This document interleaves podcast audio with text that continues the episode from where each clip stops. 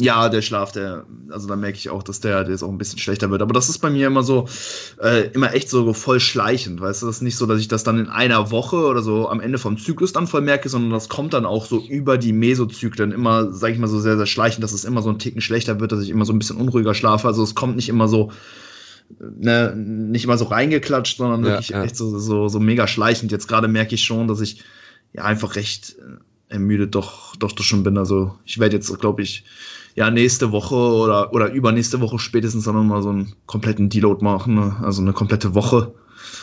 Ähm, und Ja. dann wird es wahrscheinlich erstmal wieder besser. Aber ja, ich habe jetzt auch schon mega lang halt äh, eben auch durchtrainiert. Ne? Also ich meine, du hast ja auch noch nie mit Maintenance-Phasen oder so gearbeitet, ne? deswegen äh, crazy. Ja, ja, so bei mir, ich merke das dann schon irgendwann, so wenn ich halt dann wirklich nur wieder so fünf, sechs, sieben Mesozyklen so nach und nach halt wirklich so mache, dass es sich dann immer so ein bisschen, ja, akkumuliert halt wirklich sehr, sehr schleichend.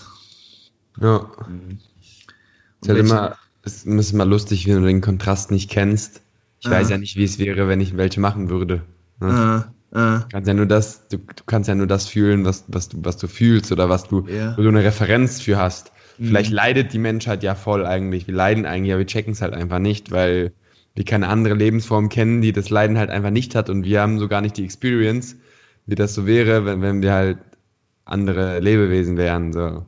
Ja, vielleicht voll. so Dauerhai oder keine Ahnung. Aber ja. klar denken, weißt du? Ja. Und, und denken sich, boah, Alter, die, die, wie können die das machen, so als, als Mhm. niedere Lebensform so komplett nüchtern rumlaufen und, und nicht klarkommen, wenn sie high sind und so. Und die, die Mhm. kommen halt immer klar. Die haben voll den LSD-Trip und kommen aber klar, weißt du, die haben keine verlangsamte Reaktion oder weiß der Geier was. Deswegen Mhm. ist halt immer die Frage, was, was ist der Kontrast dazu, ne? Und wenn du sagst, Ja. gut, du merkst einen Benefit davon, ne? Du merkst den Kontrast, Ja. dann ist er auch da. Dann, dann, dann machst du ja alles richtig.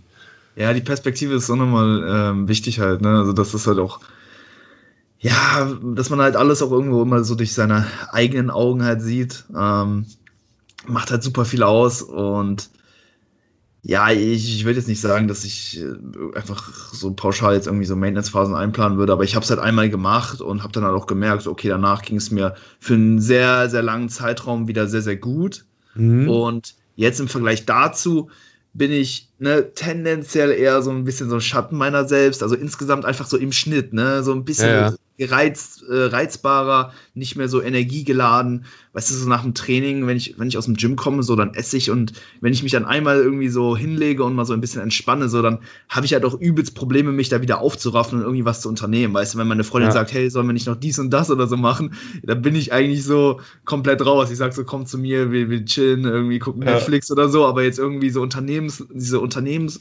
Unternehmungslust ist zum Beispiel eben weggegangen und ja, man. Gut, die hatte ich zum Beispiel eh noch nie. Ja, okay. Ja, Ich bin dann. halt Kellerkind, Bro. Ich habe am liebsten zu Hause gezockt früher, den ganzen Tag. Mann. Ja, ich auch. WoW, COD, das ist halt in meiner, in meiner, Genetik, in meiner Genetik drin. Ich, ich muss nicht irgendwie wandern gehen oder irgendein, weiß ich nicht. Auch wenn das Wetter schön ist, kann ich zu Hause chillen. So. Mhm. Ist halt schade, weil man den Turn nicht bekommt, das ist so ein bisschen nachteilig, aber sonst, ich könnte voll, ich könnte voll wieder gamen, Alter, den ganzen Tag. Also wenn ich jetzt irgendwie, weiß ich nicht, wenn ich ausgesorgt habe in den nächsten zehn Jahren, Digga, dann, dann, dann wird heftig geratet, Mann. ja, WoW Classic, ne? War ja nochmal so ein Traum noch. Ja, ja, ja, aber es macht keinen Sinn. Ich habe mir ja das Equipment dazu gekauft, aber es hat für mich so keine Priorität, das Zocken aktuell. Ich, ich mache Mhm. das einfach nicht.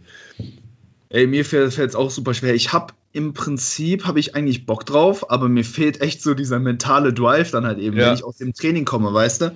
Weil ich lieg dann einfach da und boah, keine Ahnung, mich dann hinzusetzen und jetzt irgendwie Warzone zu spielen oder so, da, ich weiß nicht, da, da fehlt dann einfach dieser Funke in mir, so diese, dieser, dieser Funke Lebenslust, so, weißt du, so nach dem Ja, Training ist crazy. einfach, ist, einfach- ist man einfach down, so. Ich hätte ne, hier und da auf jeden Fall die Zeit, aber ähm, keine Ahnung, alleine dafür braucht man dann, glaube ich, immer noch so, einen- so einen gewissen Energiepegel, sag ich mal. Und Ja, voll. da voll. merke ich einfach gerade, dass ja, der Tank relativ leer ist und ich glaube, ich, ich werde ihn dann nächstes Mal ein bisschen auffüllen. Hey, wie ist es ja, bei Digga, dir? mach, mach, warum nicht? Ja. Mal Also, wie es bei mir ist, meinst du?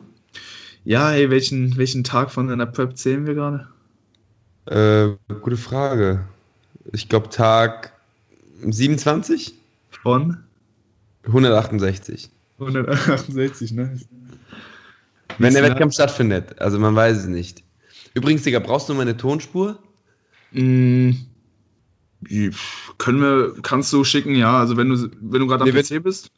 Ja, ich bin am PC, aber irgendwie äh, hat das Programm, was eigentlich immer aufzeichnet, hat nicht geöffnet und ich kann es gerade irgendwie nicht irgendwo finden. Also wenn es nicht schlimm ist, dann, dann brauchen wir es nicht, oder? Lass einfach über den Skype-Recorder aufnehmen. Die Audioqualität ist dann ein bisschen schlechter, aber Okay, also du nimmst auf, ne? Ich muss nichts machen. nee, nee, also die Aufnahme läuft schon. Okay, nice. also Tag 100 äh, von 168, Tag äh, 27, ja. Okay. Für, wel für welchen Wettkampf hast du dich entschieden? Äh, habe ich noch nicht. Also das ist, ich habe immer noch so Ende Oktober angepeilt, 25.10. Mhm. Also ob das jetzt da stattfindet, ich meine, die WNBF Germany wäre eine Woche später und die findet ja, Ja. vielleicht auch statt. Genau, unter Vorbehalt, ne? Also jetzt zum aktuellen Zeitpunkt haben sie gesagt, so findet statt. Das wäre ein krasser Move, ne, von der WNBF, weil dann alle Leute, die bei der GNBF starten wollten, werden dann bei der WNBF starten, ne? Mhm. Das Mhm. ist natürlich crazy. Also die werden diese Saison, wenn es stattfindet, die beste Publicity haben, ne? Also in Klar. dem Sinne. Weil die Alle ganzen Augen Athleten, auf die. die sonst irgendwo anders gestartet wären, die starten jetzt bei der WNBF. Mhm. Und du dann auch? Ich weiß es nicht. Also ich habe keine Ahnung, Bro. Ich weiß ja nicht, ob die WM stattfindet, ob das zeitlich passt. Ich meine, wenn kein anderer Wettkampf stattfindet, dann bleibt mir ja nichts anderes übrig. Dann, dann muss ich ja bei der WNBF in Germany starten und vielleicht hole ich mir ja da die Pro-Card und dann geht's nach Amerika. Ja, genau, da hatten wir ja schon drüber gesprochen. Das Die- wäre die- natürlich die- ein, ein möglicher Weg. Nur, Ja. ähm, ja, das Judging ist jetzt auch nicht so, worauf man sich immer verlassen kann. Jetzt egal in welchem Wettkampf. Und deswegen ist es natürlich risky zu sagen, man hat jetzt nur einen einzigen äh, Mhm. Amateurwettkampf, den man dann gewinnen muss. Das ist natürlich gut Klar. Druck dann, ne? Ja, safe. Ja, ja, genau. Das, das, das war auch eine Frage, die ich mir aufgeschrieben hatte. Ne? Wie viele Wettkämpfe planst du, sag ich mal, jetzt in dieser Saison zu machen? Weil das war ja in der Vergangenheit, sag ich mal, immer ja, recht überschaubar. Ne? Du hast jetzt äh, 2018 eben noch die, äh, die, die ähm, GNBB Pro Division noch mitgemacht. Ähm, einfach weil sich das natürlich auch sehr, sehr gut angeboten hat. Aber im Vorhinein war ja eigentlich auch nur ähm, dieser eine Wettkampf in den USA dann eben geplant. Hast du jetzt wirklich vor, vielleicht auch ja, ein paar mehr Wettkämpfe mitzunehmen? Oder, oder wie sieht das aus? Ja, ich meine, es fehlt ja ein bisschen, oder das fehlte früher ja ein bisschen an Alternativen jetzt in Deutschland und auch in den Staaten. Also ich habe schon natürlich auch immer geguckt, was wären Möglichkeiten, aber ich, wenn du halt die Pro-Card in Deutschland hast, so, dann fällt die GNBF eigentlich weg. Zum Beispiel 2016, da konnte ich ja nicht starten, weil es keine Pro-Division gab. Mhm. Ähm, so, 2018 gab es eine. Und dann wird es halt auch schon eng. Ne? Ich meine, was willst du? Du könntest vielleicht in England oder so starten, aber Mhm. ich meine, das sind meistens auch keine, keine Profi-Wettkämpfe. Du könntest in Amerika starten, aber welche Wettkämpfe hat denn, hat denn die DFAG zum Beispiel, äh, welche Pro-Wettkämpfe hat denn die DFAG in Amerika? Mhm. Einen, glaube ich. Weiß ich nicht. Also vielleicht haben die auch zwei oder, oder, oder keine Ahnung, aber meistens sind die auch dann, wenn dann mehrere Wettkämpfe eine Möglichkeit wären, sehr weit auseinander. Mhm. Ne? Ähm, also ich könnte wahrscheinlich nicht im September dieses, dieses Jahr starten. Dafür wäre es halt einfach zu spät angefangen. Aber Mhm. keine Ahnung, wenn du einen Wettkampf ähm, Ende Oktober, Mitte Oktober, Anfang November, wenn, wenn sich sowas in Line, äh, sage ich mal, anbieten würde, klar, warum nicht? Ne? Mhm. Man hat, das, man hat zum Beispiel bei der ähm, INBA oder, oder PNBA, keine Ahnung, was jetzt, ich glaube, INBA ist der internationale Verband, ne?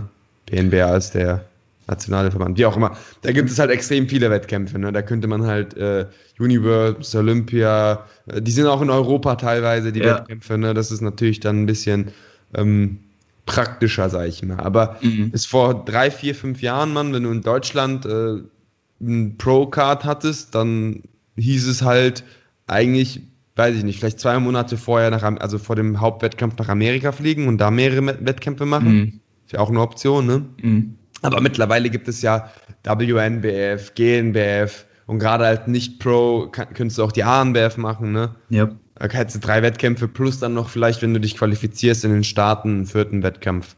Mhm. Aber Ja, so mit der Pro-Card wird es schwierig, so in Deutschland. Ja.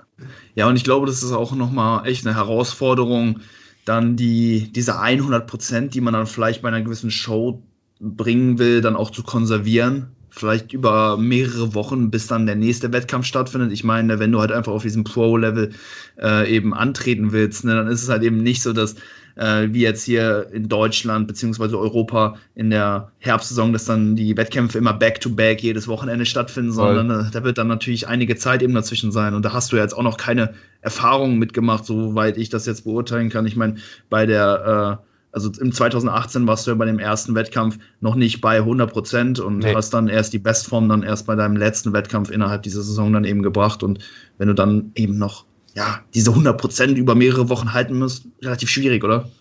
Ja, will man das überhaupt oder soll man das überhaupt, ist die Frage, ne? Ist ein bisschen Pokern. Das ist ja das mhm. Ding, stell dir mal vor, einen Monat später oder drei Wochen später nach der WNBF ist dann halt die World, also nach der WNBF Germany. So, was willst du machen? Willst du sagen, hey, okay, jetzt komme ich mit 90 Prozent, aber das ist ja auch vermessen zu glauben, dass du dann easy peasy mal den Pro, die Pro-Card holst, wenn du nicht alles gibst. Ne? Mhm. Weil die Leute, die dann da antreten, die werden wahrscheinlich in 100% kommen und dann kannst du halt äh, zwar mit 90, wenn du, wenn du besser bist, deutlich besser bist, zwar trotzdem gewinnen, aber mhm. jetzt mal ganz realistisch gesehen, das ist ja schon ein Risiko. Ne? Also Definitiv. man sollte schon versuchen, recht nah an seine Bestform zu kommen, aber dann wird man wahrscheinlich auch an der Worlds drei Wochen später, vier Wochen später, wann auch immer, es schwer haben, dann wieder die Form zu, zu, zu ja. präsentieren. Also es ist schon so ein bisschen Pokern. Und das ist für mich, das macht es auch ein bisschen für mich uninteressant, mehrere Wettkämpfe zu machen. Mhm. Ganz klar. Ähm, das war zum Beispiel der Grund, warum ich früher keine gemacht habe, weil ich auch immer das Gefühl hatte, dass wenn ich einen Wettkampf mache, ich ihn gewinnen muss. Mhm. Ja, auch vielleicht wegen Social Media Druck oder sonstiges, wenn ich bei der GNBF teilnehme, auch wenn es ein Pro-Wettkampf ist, dann muss ich gewinnen. So, weil ansonsten denken die Leute, boah, Sepp, du hast jetzt doch keinen Plan, wovon du redest, obwohl das gar nicht zusammenhängt. Aber es ist halt einfach so, ne? Mhm. Und ähm, ja, das, das, ist halt natürlich ein Druck, den man jetzt nicht unbedingt braucht, weil das kein positiver Druck ist, finde mhm. ich. Äh, da habe ich doch lieber einen Wettkampf, wo die Erwartungen nicht unbedingt sind, Sepp muss gewinnen. Mhm. Also wo, wo das Niveau halt einfach so hoch ist, dass es total unrealistisch ist zu sagen, dass man da gewinnen wird auf jeden Fall oder so. Oder dass keiner eigentlich erwarten kann, dass du da 100% gewinnst. Mhm. Solltest du da gewinnen, ist es cool. Ich mag es nicht irgendwie der absolute Favorit oder so zu sein. Es ist halt, mhm. finde ich nicht cool. Also mag, mhm. glaube ich, keiner. Oder wer, wer mag das schon, dass man erwartet, dass du gewinnst? Ist doch viel cooler, wenn, wenn du da hingehst und, und alle hoffen, dass du gewinnst und wenn du den dritten machst, dann sind auch alle happy und alle sind, sind, sind cool damit und, und ist halt was anderes dann, ne? Ja. ja. das ist natürlich der Vorteil, wenn man nur mittelmäßig äh, in den Sportarten ist, die man so macht. Dann ist man immer eher der Underdog. ich würde nicht sagen mittelmäßig, sondern einfach vielleicht so unter dem Radar Social Media mäßig. Ah. Also ich meine, mhm. ich meine, selbst wenn du der Beste bist, man so ein, keine Ahnung, Chevaux Cunningham, der hat zwar einen Druck, aber den macht er halt sich nur selber, Mann. Der, yeah. der, hat, der hat, auf Instagram, weiß ich nicht, äh, tausend äh, komplett verrückte Fans praktisch, mhm. die den halt feiern, so, aber mhm man, das ist halt nicht so relevant. Wenn du dich natürlich immer nach außen hin stellst und präsentierst, Klar. hat natürlich tausend Vorteile, aber auch ein paar Nachteile. Und ein Nachteil davon ist natürlich, dass du gerade bei so vielleicht nicht so absoluten Spitzenwettkämpfen, wo die Weltelite vertreten ist, dass du da halt einfach keinen Fehler machen darfst, solltest, wie auch mhm. immer. Also so, also zumindestens interpretiere ich das in meine Situation rein. Mag auch natürlich sein, dass es das überhaupt gar nicht so ist, ne? aber das ist natürlich die Interpretation von mir, die entscheidend ist. Ne? Also wenn ja. jetzt alle sagen würden, Sepp, das ist gar nicht so, aber wenn ich dann halt schon das Gefühl habe und von den Kommentaren so das Feedback bekomme, es ist halt einfach so, ne, dass, dass eine gewisse Erwartungshaltung da herrscht, mhm. dann macht es halt ein bisschen, macht's ein bisschen schwerer. Und deswegen will ich vielleicht, äh, recorden wir eigentlich schon, Digga? Ja, es läuft alles, ja. Okay, also normalerweise, ich dachte, du machst ein Intro oder so. Ah, ich glaube, die Leute brauchen kein Intro, die kennen dich und die haben das Intro, glaube ich, auch schon öfters gehört. Also. ja, ey, dann frage ich es bei dir, glaube ich, zum ersten Mal. Ne? Ähm, ich werde vielleicht auch bei der IFBB dieses Jahr starten. Ich habe es ja schon mal gesagt. Ne? Genau. Ähm, ja, also da auch wieder. Ich glaube, keiner erwartet, dass ich bei der IFBB gewinne. ich glaube, das kann man nicht erwarten, ähm, weil das natürlich andere Voraussetzungen sind. Aber ähm, ich, ich glaube, dass ich mich sehr, sehr gut präsentieren kann, dass ich da nicht untergehen werde und ich habe mal Bock zu sehen, wie ich aussehe, neben Leuten, die halt, äh, ja, auf jeden Fall ähm, das eine oder andere Gramm Muskelmasse mehr haben als ich. Mhm. Ähm, ja, ich glaube gar nicht, dass ich so untergehen werde. Es ist für mich halt interessant zu sehen. Und da erwartet auch keiner, dass ich gewinne. Und das ist für mich dann so ein cooles Feeling. Kann nichts verlieren, ne? Ja. Ich, äh, auch wenn die Form dann halt nicht so geil ist, so kann ich sagen, schaut mal, das ist halt gar nicht so unbedingt das absolute Ziel gewesen, hier alles abzureißen. Klar, wenn ich kacke aussehe, dann bin ich von mir selber enttäuscht und das ist auch nicht das Ziel. Und äh, ich tue tu natürlich alles, damit ich zu dem Zeitpunkt bestmöglich aussehe, ohne meine anderen Wettkämpfe zu sabotieren.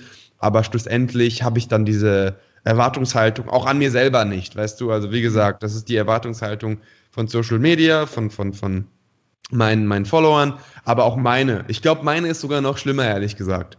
Also ich, wie gesagt, das ist so meine Interpretation meiner mhm. Lage und ich glaube schon irgendwie, dass das noch ein bisschen radikaler ist. Also dass ich, dass ich das Gefühl habe, dass wenn ich nicht Leistungen bringe, dass das schon irgendwie ähm, ja, dass, dass die Leute, ich sag nicht enttäuscht sind, aber dass sie vielleicht was anderes erwarten und man möchte natürlich auch keinen enttäuschen. Und bei so einem IFBB-Wettkampf, auch wenn es jetzt vielleicht nicht in der offenen Klasse Männer 5 ist oder so, sondern ähm, dann Classic Physik oder was auch immer, da ist halt diese Erwartungshaltung, glaube ich, nicht da und ich kann trotzdem ähm, mich voll darauf fokussieren und, und meine, meine bis dat, dato, bis dato Best, bis Bestform präsentieren, also bis zum Zeitpunkt der Prep. Ich, ich weiß gar nicht, welche, welche Wettkämpfe da stattfinden bei Aha. der jetzt, ehrlich gesagt. Oder ob da alles abgesagt ist. Aber stell dir mal vor, ich würde da den ersten oder so machen. Das wäre schon cool, Mann. Das, mhm.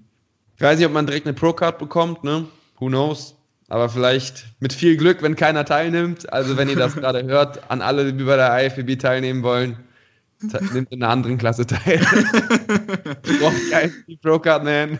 Ja, du mir das, das schon cool. Äh, ja, vor ein paar Tagen im, äh, im Gym erzählt hast, da sind mir schon ein bisschen so die Augen rausgefallen erstmal. Ähm, aber hey, im Endeffekt glaube ich eine, eine super Möglichkeit, ähm, ja, da einfach noch mehr Bühnenzeit auch mitzunehmen, ne? da auch vielleicht einfach einen Wettkampf zu haben, wo der ähm, Druck, den man sich auch einfach irgendwo selber macht, vielleicht nicht so hoch ist, wo man sich vielleicht auch eben mit 90, 95 Prozent easy einfach mal hinstellen kann und ähm, das Ganze eben auch so als Warm-up-Wettkampf dann vielleicht Voll. für eine WBF Worlds oder sowas dann äh, eben mitzunehmen. Genau, hey, das wäre wär schon nice, weil ich mache mir schon hart Druck, Mann. Also ich bin so, was das angeht, ist es schon also vielleicht ist es auch ein Grund, warum ich so ehrgeizig bin. Also wenn ich mir Sachen vornehme oder so, frag mal Lena, das ist halt echt anders bei mir. Also ich, ich ziehe so hart, wirklich richtig hart durch, ne?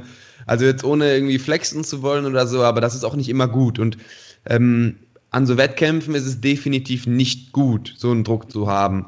Und es kann sogar sein, Mann, dass ich an der IFBB Bühne meine absolute Bestform präsentieren werde, weil ich da am wenigsten Stress haben werde, also safe.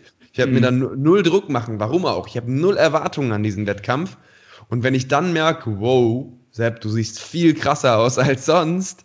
Und zwei Wochen später bei der WNBF Worlds, keine Ahnung, sehe ich nicht mehr ganz so crispy aus, vielleicht ein bisschen, bisschen softer, dann weiß ich, Alter, du musst voll an deinem Mindset arbeiten, mhm. weil anscheinend macht mir das so viel Stress, dass es äh, nicht gut ist, so weißt du, dass meine mhm. Form dadurch leicht schlechter wird. Ich meine, die wird nicht viel schlechter, klar, aber ähm, es ist vielleicht auch ein guter, ja, so, so ein guter Test, ob man mental parat ist. Ne? Und wenn man, wenn man denkt, wenn man merkt, so, hey, ganz ehrlich, die Form ist genauso gut oder sogar noch besser zwei Wochen später, obwohl ich in meiner Bestform angetreten bin, dann kann ich sagen, ich kann ziemlich gut mit diesem Stress umgehen mittlerweile, ne? Mhm. Ähm, ich weiß noch, dass 2016 zum Beispiel, boah, da habe ich mir so viel Stress gemacht am Wettkampf, das war echt nicht mehr normal. Da ist aber auch alles schief gegangen. Da wollten die uns einen Tag vorher tennen und dann haben die uns so auf dem Weg, als wir zum Tanning gefahren sind, einfach abgesagt. Ne? Und es waren so tausend verschiedene. Ja, dann hatte man keine Farbschicht, nichts. Ist um 8 Uhr morgens zum Wettkampf gefahren, so, und dann musste man, keine Ahnung, gucken, mhm. wie man noch Farbe drauf bekommt und so, war schon crazy. Mhm. Äh, und das hat mich halt voll, das hat mich schon ordentlich gestresst, das Ganze. Ich meine, du musst dir vorstellen, du preppst 26 ja. Wochen, fliegst extra in die Staaten so und dann kriegst du ja. keine Wettkampffarbe drauf. Das ist schon nervig ja. gewesen. Aber man hätte das auch auf jeden Fall, äh, denke ich mal, mental besser verarbeiten können. Aber das ist natürlich immer so ein Weg. Ne? Man lernt, man wird besser und, und äh, man wird nicht nur körperlich besser, sondern man wird auch ein bisschen ja, ruhiger vielleicht. Und das wird auf jeden Fall für die Physik vorteilhaft sein, denke ich mal. Also Auf safe. jeden Fall. Ja. Hey, ich denke, du hast dich äh, ja als Athlet und auch als Person, glaube ich, enorm weiterentwickelt jetzt so in den letzten sechs Jahren. Also um das vielleicht für die Zuschauer äh, oder Danke, Zuhörer nochmal so ein bisschen zusammenzufassen. Hey, du bist damals 2014 äh, ja in deine Natural Bodybuilding Karriere im Prinzip gestartet, hattest dann den nächsten Wettkampf dann als Pro dann 2016 dann ähm, ja bis 2018 nochmal gestartet und jetzt soll es seitdem nochmal 2020 sein. Also du behältst diesen zwei Jahres Rhythmus bei und klar, hey, was du schon äh, ähm, ja angesprochen hast, ist, dass, dass natürlich so dieser, dieser Leistungsdruck jetzt deutlich höher ist. Ich meine, 2014, ich glaube, da hatte dich einfach noch keiner auf dem Radar. Du warst im Prinzip so ein Geist, ne? Und kamst Niemand. so einfach aus dem Nichts und.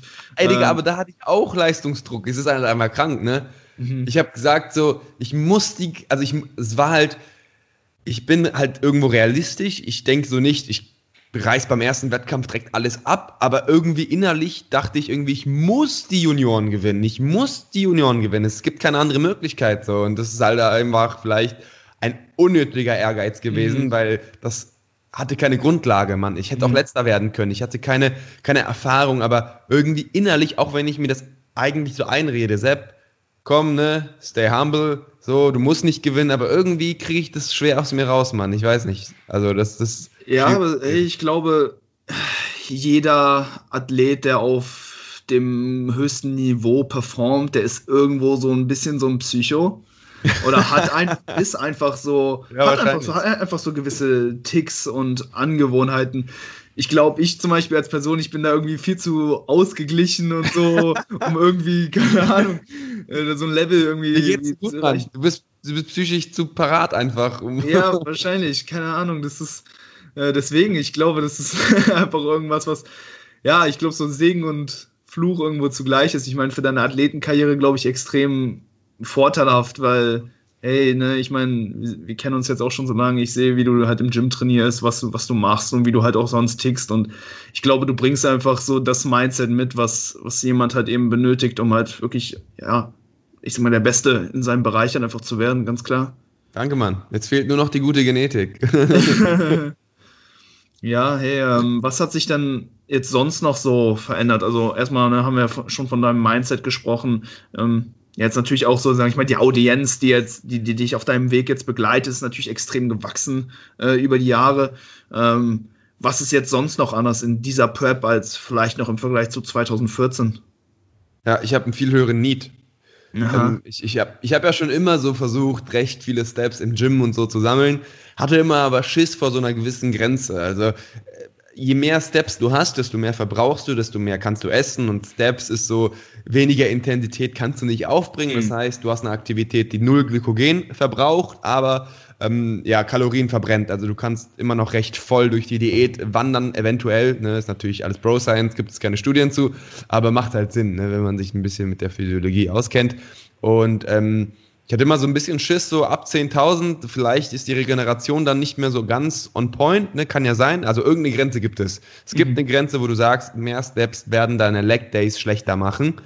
Ähm, und ich habe jetzt einfach mal versucht, wie schaut es aus mit 15.000 Steps, weil am Ende der Prep war ich immer auf 15, 19, 18, 17, so, ne, je nachdem. Und jetzt habe ich aber, ähm, oder jetzt bin ich direkt mal hoch reingestartet, ne, mit 15.000 im Schnitt wenn ich jetzt 20.000 an einem Tag reinbekomme zeitlich, dann passt es auch für mich. Meistens ist wirklich so die Zeit das Problem. Ne? Das äh, kostet natürlich auch ein bisschen. Gerade wenn es regnet, ne, kannst du halt nicht rausgehen. Ich meine, wenn du rausgehst, kannst du äh, wenigstens noch die Natur genießen, ein bisschen runterkommen, arbeiten, so zu Hause rumlaufen. Das ist nicht so nice. Aber muss manchmal auch sein. Auf jeden Fall ähm, hat sich das so ein bisschen geändert, dass ich einen höheren Need habe, jetzt dadurch mehr essen kann und gefühlt dadurch auch, ja, also schon besser performe. Ich mhm. bin schon, also klar, man wird stärker mit der Zeit, aber ich habe das Gefühl, dass ich jetzt ein bisschen praller bin insgesamt vom Look her und auch, dass ich äh, extrem gute Pumps noch bekomme. Gut, ich diete gerade seit vier Wochen, aber es ist ein Tausender-Defizit. Also mhm. so, so einen leichten Minicut hatte ich noch nie. Und es ist mhm. ein Minicut. Wenn man so den Gewichtsverlauf der ersten vier Wochen mal äh, sich anschaut und, und guckt, wie die Form besser geworden ist, also kann man sagen, dass ich einen Minicut gemacht habe, aber es war halt echt nicht anstrengend, Mann. Ne? Also äh, die Minicuts, die ich früher gemacht habe, äh, waren deutlich, ich sag mal, am Ende zehrender als jetzt. Kann auch sein, dass jetzt wieder die Psyche mitspielt. Ich weiß, das ist, ne, ist noch nicht beendet. Wenn du weißt, okay, nächste Woche ist es zu Ende, dann wirst du vielleicht so ein bisschen theatralischer, so ein bisschen mental schwächer. Ne? Aber an sich ähm, hat sich das, glaube ich, das ist das, was sich am meisten verändert hat, glaube ich. Also, dass ich mhm. sage, hey, ich, ich versuche mehr Need äh, irgendwie zu, zu akkumulieren. Ich brauche keine Angst haben, dass bei 15.000 Steps irgendwie meine Leg Days schlechter werden, weil ich habe jetzt vier Wochen ausprobiert das Ganze und das ist auf jeden Fall nicht der Fall gewesen. Ähm, das jetzt zum, zum Need. Ich meine, es, es wird noch flexibler mit dem Essen. Ne, es ist mittlerweile crazy geworden, wie krass flexibel ich mich ernähre. Manchmal mhm. denke ich mir auch so, wenn ich am Abend dann irgendwie eine Pizza esse, so die, die ich nicht selber gemacht habe, sondern bei Lieferando, so frage ich mich manchmal so, Sepp, ist das wirklich jetzt richtig, was du da machst? Und am nächsten Tag gehe ich auf die Waage und sehe perfekte Gewichtsverlustraten. How to get away with murder. Ja, alter Mann, das ist halt teilweise crazy, weil ich meine, wenn ich schon selber so das Essen angucke und denke mir so, boah, das ist schon räudig, also es ist schon so total Soße Overload, Röstzwiebeln drauf und ich denke mir so, wenn das jemand sieht, Mann, dann snappe ich das auch nicht, weil ich denke mir so, Digga, die Leute glauben mir nicht. Wenn ich mhm. das snappe, man denken die, ich bin auf DNP oder so, keine Ahnung, weil, also es ist halt teilweise echt crazy, wie gut du das abschätzen kannst, wenn du ähm, da so ein bisschen Training drin hast mhm. und ähm, wie krass dieses Calories in, Calories out doch wirklich so zählt, ne? Also, manchmal denke ich mir selber, so wie gesagt, wenn ich da so eine Dönerpizza oder so esse und ein Ben Jerry's danach, so ist das wirklich eine Wettkampfprep. Aber ich performe richtig gut im Gym, immer noch. Keine Leistungseinbußen bis auf so Initial am Anfang, aber das ist bei mir immer so. Ne, wenn ich, wenn ich initial so von, von 4000 Kalorien auf 2,4 oder so droppe, dann verliere ich meistens so ein, zwei Reps bei Push-Übungen und that's it. Das hält sich meistens bis, bis zur Woche 10 Weeks out oder so, dann wird es halt wieder ein bisschen kritischer, weil der Körperfettanteil einfach niedrig ist. Aber ansonsten mein Gewichtsverlust richtig gut. Ähm, Performance richtig gut und äh, die Flexibilität war noch nie so hoch. Also ich würde sagen, in den letzten vier Wochen habe ich fünfmal, sechsmal haben wir gekocht. So. Und das mhm. ist schon heftig flexibel. Aber ich habe es immer wieder gesagt, ich habe hier so eine Gewichtstabelle links neben mir stehen wenn die nicht eingehalten wird, dann track ich halt auch mein Salz, wenn es sein muss, so, weißt du? Mhm. Damit gar kein Problem. Ich, ich track ja jetzt seit, weiß ich nicht, seit 2000, ich weiß nicht, 2010? Wie viel? Zehn Jahre? Also ich habe zehn Jahre meines Lebens getrackt, so, ne? Mhm. Ähm, ich habe damit überhaupt keine Probleme. Auch, ich, ich track dann aber auch auf ein Gramm. Also ich mhm. bin dann auch nicht so der, wenn der Haferflocken, wenn ich 50 Gramm essen möchte und da kommen aus Versehen 51 rein, dann nehme ich diesen einen Gramm wieder weg. So, ne, also ähm, wenn, wenn ich tracke, dann halt richtig sozusagen. Damit habe ich auch überhaupt keine Probleme. Also es belastet mich psychisch auch null. Ähm, aber das ist halt wieder so die Frage, ne? Also man befindet sich dann wahrscheinlich auch immer in so einem Tunnel, ne? das, was wir vorhin angesprochen haben, so du weißt halt auch nicht, wie du dich ähm, fühlen würdest, wenn du es vielleicht nicht machen würdest. Ja. Ähm, ne, das ist halt auch immer super interessant. Ich meine, ich habe auch extrem lange kontinuierlich immer getrackt und äh, jetzt aktuell in der Offseason track ich zum Beispiel auch nicht mehr und gucke halt einfach nur, dass mein Körpergewicht sich im Schnitt so verändert, wie ich das möchte. Genau. Und ne, Protein ist sowieso safe. Ähm, und ja, ich meine, mich hat das Tracken vorher jetzt auch nicht spürbar belastet, aber jetzt aktuell fühle fühl ich mich mit diesem Ansatz ne? eigentlich auch ziemlich gut. Ist auch entspannt, ja, auf jeden ja, Fall. Ja. Ey, ich habe das versucht, echt ohne Witz, sechs Jahre in diese deutsche Fitness-Community einzutrichtern. Und mittlerweile machen es ja extrem viele. Es ist halt immer die Frage, wie betrachtest du die Dinge? Also ich bin immer extrem ergebnisorientiert. Mhm. Und ähm, ich kann, weiß nicht, ob du das noch weißt, 2018 haben wir auch dieses Gespräch gehabt, als du gepreppt hast, ne? Klar. Und dann habe ich ja auch gesagt, so, wenn das Gewicht so läuft, wie es mhm. läuft, dann hast du im Umkehrschluss die richtigen Makros gegessen. Mhm. So, wenn das Gewicht nicht so läuft, wie es laufen soll, und du hast sogar die Makros getroffen, die du dir vorgenommen hast, hast du die falschen Makros gegessen. Mhm. So. Das heißt, im Endeffekt ist immer das Gewichtsziel oder die Änderung deines Körperfettanteils bei bleibender Performance oder wie auch immer man das Ziel definieren mag, das ist das Entscheidende. Und ja. wenn du das eben hinbekommst, indem du einfach überhaupt gar nichts trackst, dann passt es doch. Ne? Mhm. Dann hast du intuitiv genau das Richtige gegessen. Mhm. Es ist natürlich ohne Erfahrung recht schwierig und man überlässt dem auch ein bisschen, also man, man überlässt den Erfolg dann auch irgendwo dem Zufall, aber im Endeffekt so, du wirst immer genug Mikros und Proteine essen eigentlich als Athlet, der jahrelang getrackt hat. So, das wird ja. nicht vorkommen, dass du unter 1,8 Gramm pro Kilogramm Eiweiß fällst. Das ist bei mir unmöglich, geht gar nicht. Dafür trinke ich zu viele Eiweißshakes eigentlich. yep, no way. Ja, also, ey, sehr, sehr interessanter Punkt, genau. Und das, es war auch echt, äh, ja, ich sag mal, so ein, so ein, ja, so ein Punkt, den ich aus, aus der Zusammenarbeit mit dir damals auch, auch mitgenommen habe und den ich jetzt auch an äh, Klienten so weiter kommuniziere. Einfach so dieses Output-orientierte Mindset, dass es halt eben ähm, ne, viel mehr darum geht, ein gewisses Ergebnis zu erzielen. Und wenn das Ergebnis halt eben eintrifft, dann ist alles wunderbar. Äh, die Maßnahmen müssen, sage ich mal, nur angezogen werden, wenn es halt eben nicht tut. Ähm, Voll. Und Ja, Voll, das gilt, ähm, das gilt immer im Leben. Guck mal, es gibt Leute, die sagen, Sepp, ich mache schon zehn Sätze Seitheben pro Einheit, krieg keinen Muskelkater, keinen Pump, bla bla bla, ne, vielleicht ist die Technik kacke, aber im Endeffekt, was ist dein Output? Du bekommst mhm. kein Muskelgefühl, kein Pump, kein Muskelkater, kein Muskelwachstum, fühlst dich gut. Das ist dein Output? Dann mhm. mach mehr. Es interessiert nicht, wie viele Sätze du machst. Dein Input interessiert nicht. Dein Input interessiert nur für die Analyse. So, wie viel habe ich gemacht? Das ist mein Input gut, da kam nichts raus, dann mache ich mehr oder weniger, je nachdem, was das Ergebnis ist. Wie beim Lernen. Ey, ich lerne aber schon jeden Tag acht Stunden und mein Kollege lernt nur eine Stunde und hat viel bessere Noten. Mhm. Ja, das ist doch komplett egal. Dass du einen anderen Input brauchst für das gleiche Ergebnis, das ist, das ist natürlich, jeder Mensch braucht einen anderen Input für den, für den gleichen Output. Ne? Vielleicht mhm. wirst du auch niemals diesen Output erreichen, den ein anderer, der gesegnet ist in irgendeinem Bereich, erreicht hat.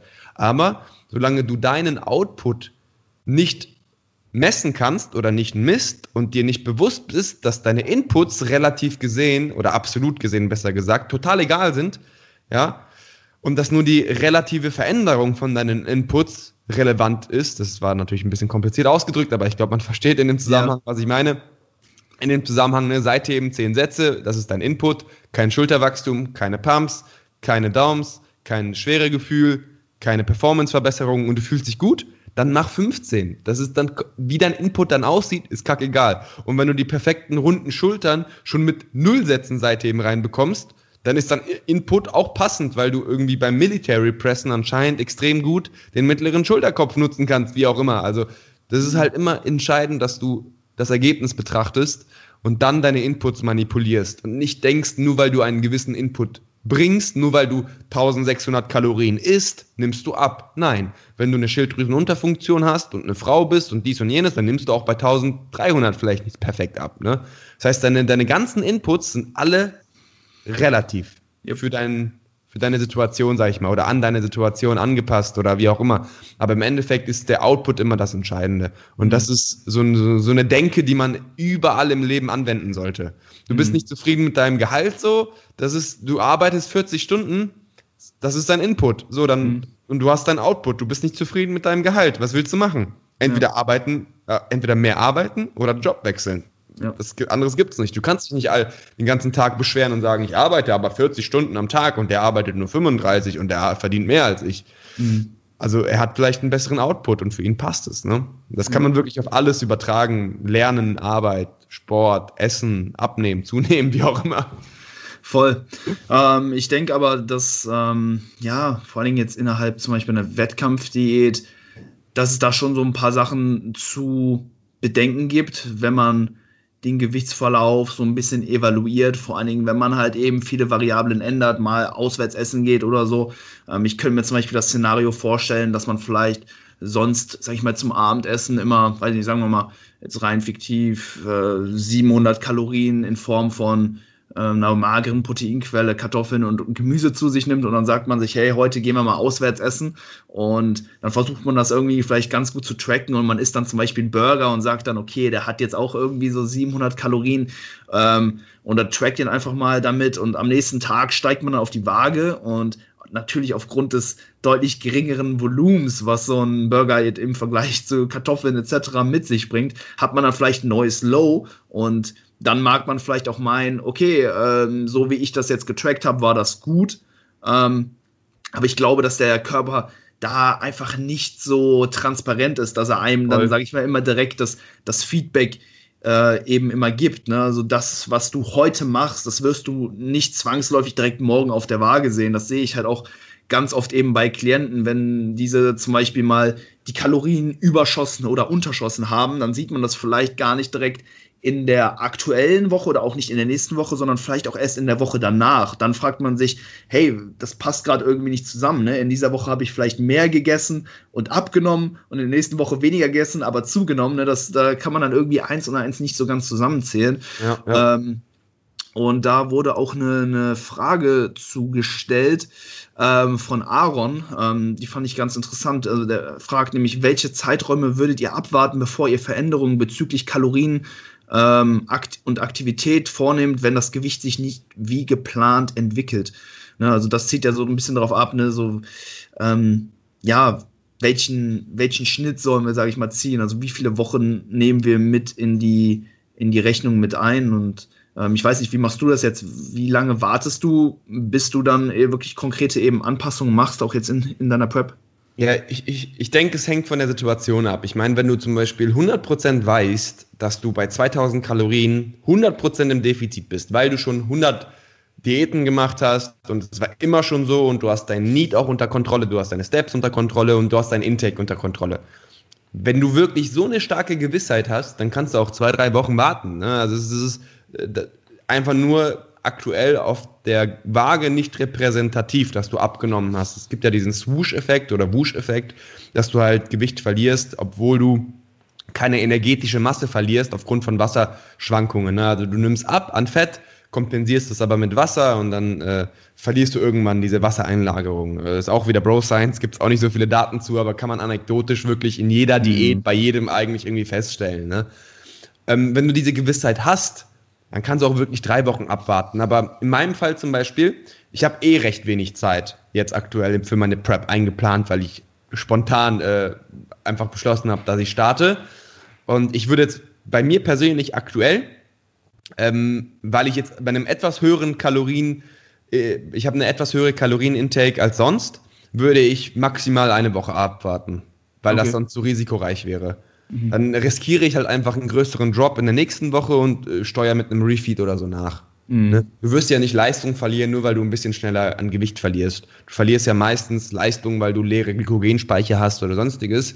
Und dann könnte man das ja gegenkontern, indem man dann halt einen Refeed irgendwie am Ende der Woche, wenn man jetzt zu schnell abgenommen hat, ähm, sag ich mal, gegensteuert. Aber grundsätzlich, wenn man Durchschnittswerte nimmt, würde ich, wenn der nächste Durchschnittswert, sage ich mal, nicht passt, würde ich auf jeden Fall eine Woche abwarten, wenn du dir sicher bist, dass du im Defizit bist. Wenn du dir 100% sicher bist, dass du im Defizit bist, kannst du auch zwei Wochen abwarten, ähm, wenn du keine Deadline hast zum Beispiel. Mhm. Ähm, ja, ansonsten, äh, ja, eine Woche würde ich halt immer abwarten. Außer du bist komplett unschlüssig, so, dann kannst du schon um 100, 200 Kalorien reduzieren, ne? Und wenn du ein bisschen mehr in der nächsten Woche doch noch abgenommen hast, dann steuer einfach mit einem Refeed nach. Das ist ja kein Problem. Aber irgendwie, wenn du eine Deadline hast, dann musst du diese halt auch irgendwie einhalten. Im Idealfall hast du natürlich genug Zeit und wartest immer ein, zwei Wochen ab, so immer. Weil das ist natürlich wahrscheinlich am klügsten, aber das ja, kann auch nicht jeder, dafür brauchst du halt genug Zeit. Ne? Das ist das mhm. Entscheidende. Und das ist, warum auch die meisten Leute lieber länger preppen sollten als ich jetzt. Ich mache jetzt mhm. eine Prep von 24 Wochen. Ähm, das hört sich viel an, aber ich denke, die meisten würden von einer längeren Prep deutlich besser profitieren. Aber man muss auch sagen, so, ich habe mittlerweile schon die ein oder andere Wettkampfsaison gemacht und bin auch immer sehr, sehr analytisch in meiner Denke. Also ich denke extrem analytisch und, und, und versuche so immer Muster in Sachen zu erkennen. Und das, das ist für mich, glaube ich, als Typ leichter dann mit diesen Zahlen umzugehen und vielleicht auch mit ein bisschen Zeitdruck zu arbeiten. Vielleicht auch nicht, aber das, das würde ich, das würde ich von mir mhm. so einfach mal behaupten. Und ähm, dementsprechend, äh, ich persönlich würde jetzt aktuell wirklich nur eine Woche abwarten bei mir, mhm. weil da keine Zeit für übrig ist. Aber wenn ich auf meiner, ich habe so 2200 Kalorien, ist so bei mir, ich nehme es immer bei 2200 ab, egal was ich mache. Klar. Wenn ich da jetzt auf dem Wert wäre und nicht auf 2,5 oder so und ich würde auch nach einer Woche nicht mein Lowest Way-In erreichen und ich hätte jetzt nicht die ganze Zeit auswärts gegessen, dann würde ich auch zwei Wochen abwarten, weil ich 100% mhm. weiß, aus vier Preps, was soll ich denn geändert haben, ne? ja. ja. Ja, ich denke, ne, wie du gesagt hast, ne, die Erfahrungswerte und ob man halt eben eine Deadline hat, sind da relativ entscheidend. Ähm, zum Beispiel, wenn ich jetzt einen neuen Klienten oder so kriege und ja, dann erstmal, sage ich mal, seine Kalorien so ungefähr versuche zu bestimmen, die er halt eben ne, für je nachdem Aufbau oder Diät halt eben benötigt, dann ähm, mache ich doch zu Beginn etwas schnellere oder öfter halt eben Anpassungen. Ja. Ne? Direkt nach der ersten Woche kann man dann schon ungefähr so sehen, wo der Trend hingeht. Und wenn ähm, ja, die Kalorien dann von meiner Seite vielleicht nicht ganz so akkurat eingeschätzt war, äh, wurden, dann werden halt sofort Anpassungen gemacht. Ähm, grundsätzlich, wenn man da aber schon Referenzwerte hat, so dann würde ich bei Männern zum Beispiel immer, sag ich mal, diesen zwei Wochen Schnitt immer abwarten, bevor man dann eben Anpassungen macht und vielleicht bei Frauen auch potenziell eher den drei Wochen Schnitt, ne, weil da ja. durch die Menstruation vielleicht auch mehr Fluktuation hinsichtlich Voll. der Hormonwerte eben da sind. Ähm, deswegen, ja, so zwei, zwei Wochen bei Männern, drei Wochen bei Frauen, ja, glaube ich, ja. keine schlechte Sache. Ähm, ja, hey, du hattest jetzt ähm, nochmal deine Prep angesprochen, eben auch von der Dauer 24 Wochen, ist relativ, ähm, ja, kurz. Ich sag mal, ne, äh, vor allem jetzt in den letzten Jahren ist halt wirklich die, die Qualität ähm, der Athleten oder der Form, die sie letztendlich auf die Bühne bringen, deutlich, deutlich angestiegen. Also das Conditioning ist im Schnitt jetzt einfach deutlich besser und ja, man muss jetzt halt wirklich schon sein A-Game bringen, um sich jetzt bei Bodybuilding-Wettkämpfen oder Natural-Bodybuilding-Wettkämpfen gut zu platzieren. Ähm, wie ist das? Äh, was für einen äh, absoluten Gewichtsverlust hast du jetzt so grob angepeilt? Ich weiß, ne, das ist natürlich nichts, was man direkt von, also zu Beginn der Prep so zu 100% sagen kann. So viel Gewicht muss ich verlieren. Das ist natürlich auch etwas, was man dann im Laufe der Zeit eben immer äh, öfter evaluieren muss. Und vor allen Dingen, wenn man dann halt näher ans Endergebnis kommt, dann, ja, weiß man einfach, ne, äh, deutlich, de deutlich besser, wo es dann äh, im Endeffekt dann auch hingehen äh, muss. Aber mh, wie bist du jetzt so in die, in die Prep äh, reingegangen? Ich meine, du hast ja jetzt in den letzten Jahren schon einige Erfahrungswerte sammeln können. Auf, auf, auf was für ein Stage Rate hast du jetzt grob abgezielt? Vielleicht auf dasselbe von 2018 oder hast du gesagt, ja. hey, ich habe jetzt auch wieder ein bisschen Muskulatur aufgebaut, ich kann jetzt auch ein, ein bisschen schwerer auf die Bühne gehen?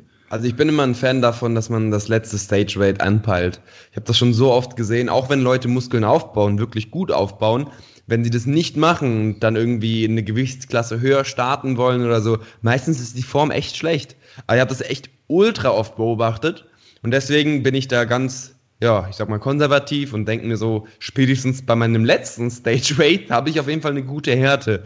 Wäre mhm. traurig, wenn nicht. Dann hätte ich irgendwie Muskeln verloren oder irgendwie, weiß ich nicht, irgendeine andere Körpermasse, aber wahrscheinlich dann Muskeln. Ich glaube nicht, dass ich jetzt irgendwie weniger, weiß ich nicht, äh, keine Ahnung, Knochenmasse habe oder was auch immer. Also wird es wahrscheinlich, wenn ich leichter werden sollte, an der Muskelmasse liegen.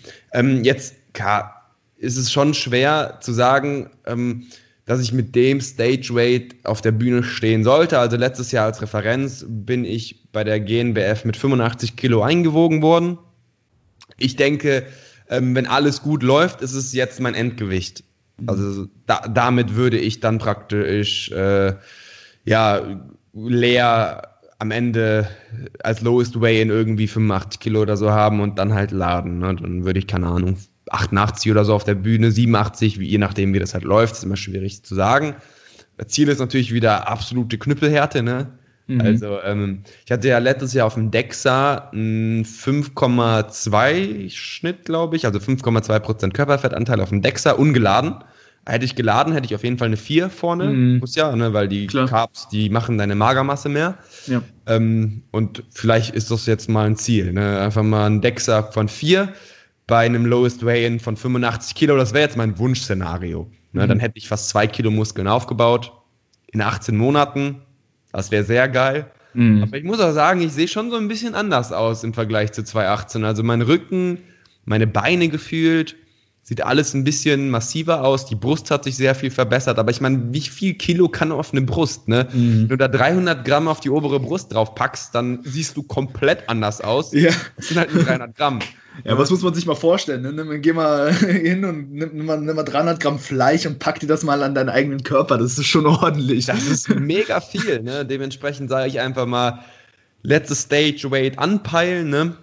Ähm, und, und wenn da wenn da mehr rauskommen sollte, dann, dann freue ich mich. Und wenn nicht, dann ist es auch nicht schlimm. Also ich, ich erwarte schon, dass ich ein bisschen schwerer sein werde. Klar, es wäre traurig, weil dann wüsste ich, all diese Schänderei der letzten 18 Monate, die war gar nicht nötig. Ja. Aber das macht mein Leben dann danach schöner. Dann weiß ich auf jeden Fall, dass ich nicht so viel Volumen ballern muss, wenn ich mhm. jetzt irgendwie ähm, ja kaum besser geworden bin, weil das dann sich wahrscheinlich äh, nicht ausbezahlt hat, ne, dass man dann so viel gemacht hat, so viel Volumen äh, durchgeballert hat, sich so selbst geschändet hat, sage ich mal, overreaching it in, immer wieder, immer wieder, Schlafstörungen, dies, das. Ne? Ähm, wenn man dann weiß, okay, es hat vielleicht doch nicht so seine Früchte getragen, dann, dann würde ich es halt nicht mehr machen. Aber ja, ich, ich glaube schon, dass die Physik sich nochmal. Ich bin ja auch nicht so krass alt, ne? das darf man auch nicht vergessen. Ich ja. bin 27 geworden. Ähm, ich glaube, ich kann noch ein bisschen mich verbessern.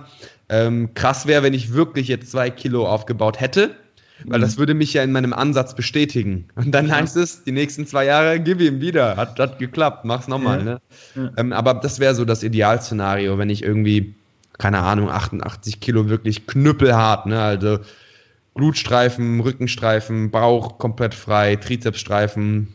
Das, das wäre, also eigentlich wie die Form vom letzten Jahr, nur mit ein bisschen mehr Magermasse, das wäre cool. Ähm, ja, das wäre das Ziel. Aber ich erwarte jetzt ehrlich gesagt nicht zwei Kilo. Also, Luis, Digga, es wäre schon geil, aber man muss auch realistisch bleiben. Ne? Also auch 500 Gramm wäre schon mega. Das wäre schon, Ja. wär schon super.